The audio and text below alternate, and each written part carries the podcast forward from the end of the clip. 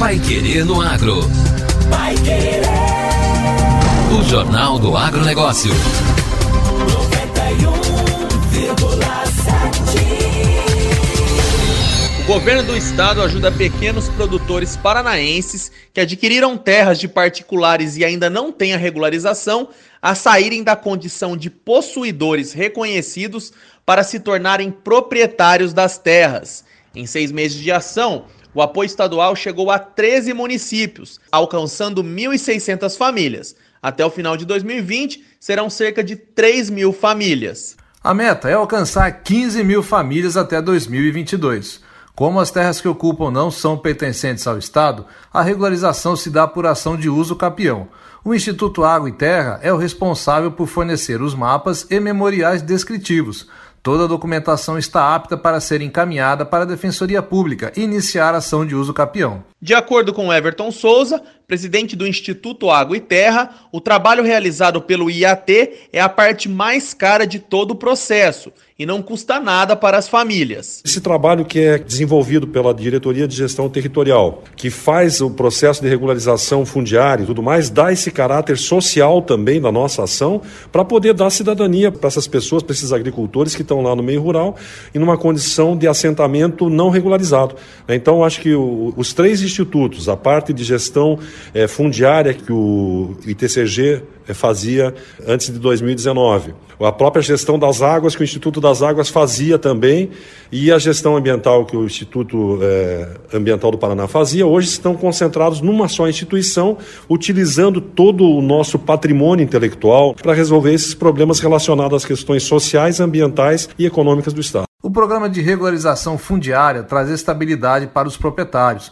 fomenta a economia e aumenta a arrecadação do Estado, que pode investir em mais políticas públicas para o crescimento das pequenas plantações familiares. O diretor de gestão territorial do IAT, Mozart de Quadro Júnior, explica que várias ações de incentivo ao setor, que contam com recursos próprios do Estado e empréstimos que o governo está contratando, tornam-se mais acessíveis a partir da regularização fundiária. É um trabalho caro, fazer o georreferenciamento, porque a gente atende todos os padrões técnicos exigidos pelo INCRA, para que posteriormente seja encaminhado ao Poder Judiciário e haja o reconhecimento dessas, dessas propriedades para essas famílias. Então, isso é um trabalho importante, isso melhora o município, melhora a região. Essas famílias, a partir desse reconhecimento, elas vão ter o título de propriedade que lhes permite fazer financiamento agrícola, acessar o Fundo Nacional da Agricultura Familiar isso é muito importante para o desenvolvimento do Estado. Programas sociais de saneamento, pavimentação de estradas rurais e o fortalecimento das pequenas cooperativas e associações de produtores são apenas algumas das melhorias alcançadas com a arrecadação.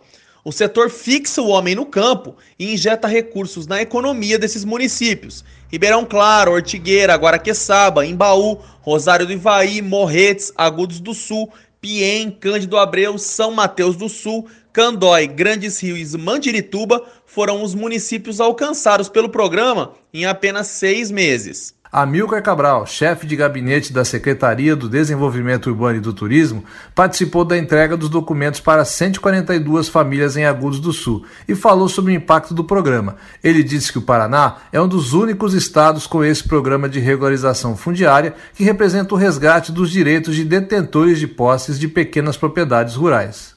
A regularização fundiária de imóveis rurais que o governo do Paraná tem desenvolvido tem beneficiado muitas famílias, em especial pequenos agricultores, os avanços que eles poderão conquistar no futuro com investimentos, financiamentos com juros mais baixos para poder fazer investimento e mesmo custeio da sua propriedade, melhoria da habitação rural, enfim, melhoria da qualidade de vida desses pequenos produtores rurais.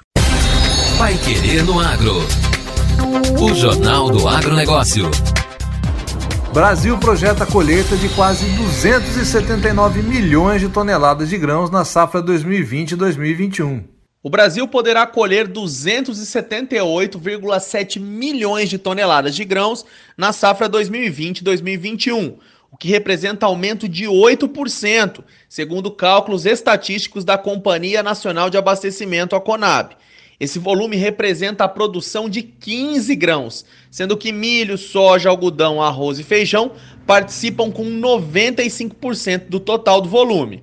Os dados fazem parte das perspectivas para a agropecuária safra 2020-2021, edição grãos, divulgadas nesta semana pela companhia. Os cálculos foram feitos com base em números dados de campo, previsões climáticas e imagens de satélites. A ministra da Agricultura, Tereza Cristina, participou da live de apresentação dos dados e ressaltou que os resultados são frutos do esforço do setor produtivo e de investimentos do governo para ampliar os recursos financeiros, facilitar o acesso a novos produtos, principalmente na linha dos bioinsumos, além de diminuir entraves burocráticos e disponibilizar informação de qualidade para todo o setor. A agricultura brasileira está produzindo como nunca os investimentos nos laboratórios de tecnologia que elevam a produtividade são rapidamente absorvidos pelos produtores rurais e os resultados têm sido o aumento é, de alimentos para todos,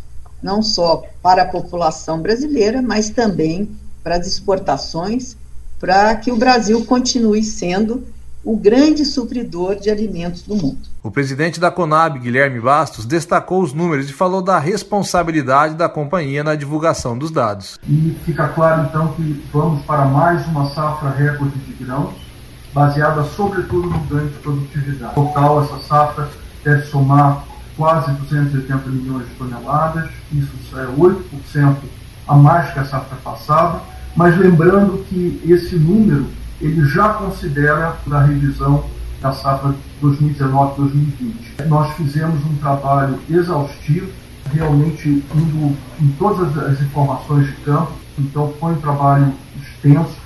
A safra de soja é prevista pela Conab em 133,5 milhões de toneladas e a de milho em 112,9 milhões de toneladas no próximo ano.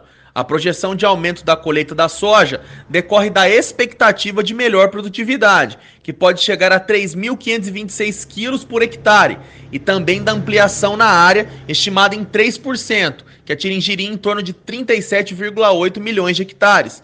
O avanço do grão ocorre principalmente em áreas de pastos degradados, de renovação da cana-de-açúcar e também a casos de troca de cultura. A ministra, por fim, bateu na tecla que o Brasil não enfrenta problemas de abastecimento de alimentos, inclusive nesse momento mais complexo da pandemia. Por isso a importância da previsão, da antecipação do cenário.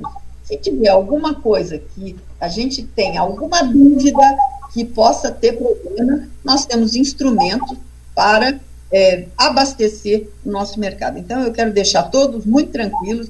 Desde o início da pandemia, venho assegurando que o Brasil não tem nenhum motivo é, para ter qualquer tipo de pânico. O abastecimento é a nossa obrigação da agricultura, porque é, traz a tranquilidade, traz a paz e traz a população é, poder ir ao supermercado e ver as prateleiras abastecidas. Agora, no Pai Querendo Agro. Destaques finais. Bayer abre vagas de estágio para o Paraná. A multinacional Bayer abriu processo seletivo para o programa de estágio 2021, com inscrições previstas até o dia 21 de setembro. As mais de 150 posições estão disponíveis nos seguintes estados: Paraná, Pernambuco, Goiás, Minas Gerais, Rio de Janeiro, São Paulo, Mato Grosso e Bahia. O programa institucional oferece bolsa auxílio de R$ 1.700 e prevê duração de até dois anos. As vagas são direcionadas a estudantes brasileiros de diversos cursos da área de exatas, humanas e biológicas. Além das vagas de estágio, este ciclo também está considerando posições técnicas para a unidade de Camaçari, na Bahia. Alguns dos benefícios do programa são plano de carreira, assistência médica e odontológica, seguro de vida e desconto em produtos da Bayer. Para conferir as vagas disponíveis, basta acessar sejafuturo.ciadetalentos.com.br Termina aqui a edição número 108 do Pai Querendo Agro. Voltamos na segunda-feira com mais notícias do agro regional e nacional para você. Até lá. Um bom final de semana a todos e até segunda aqui na 91,7. Você ouviu Pai Querendo Agro. Pai Querer. O Jornal do Agronegócio. Contato com o Pai Querer Agro pelo WhatsApp 999941110 ou por e-mail agro@paiquerer.com.br.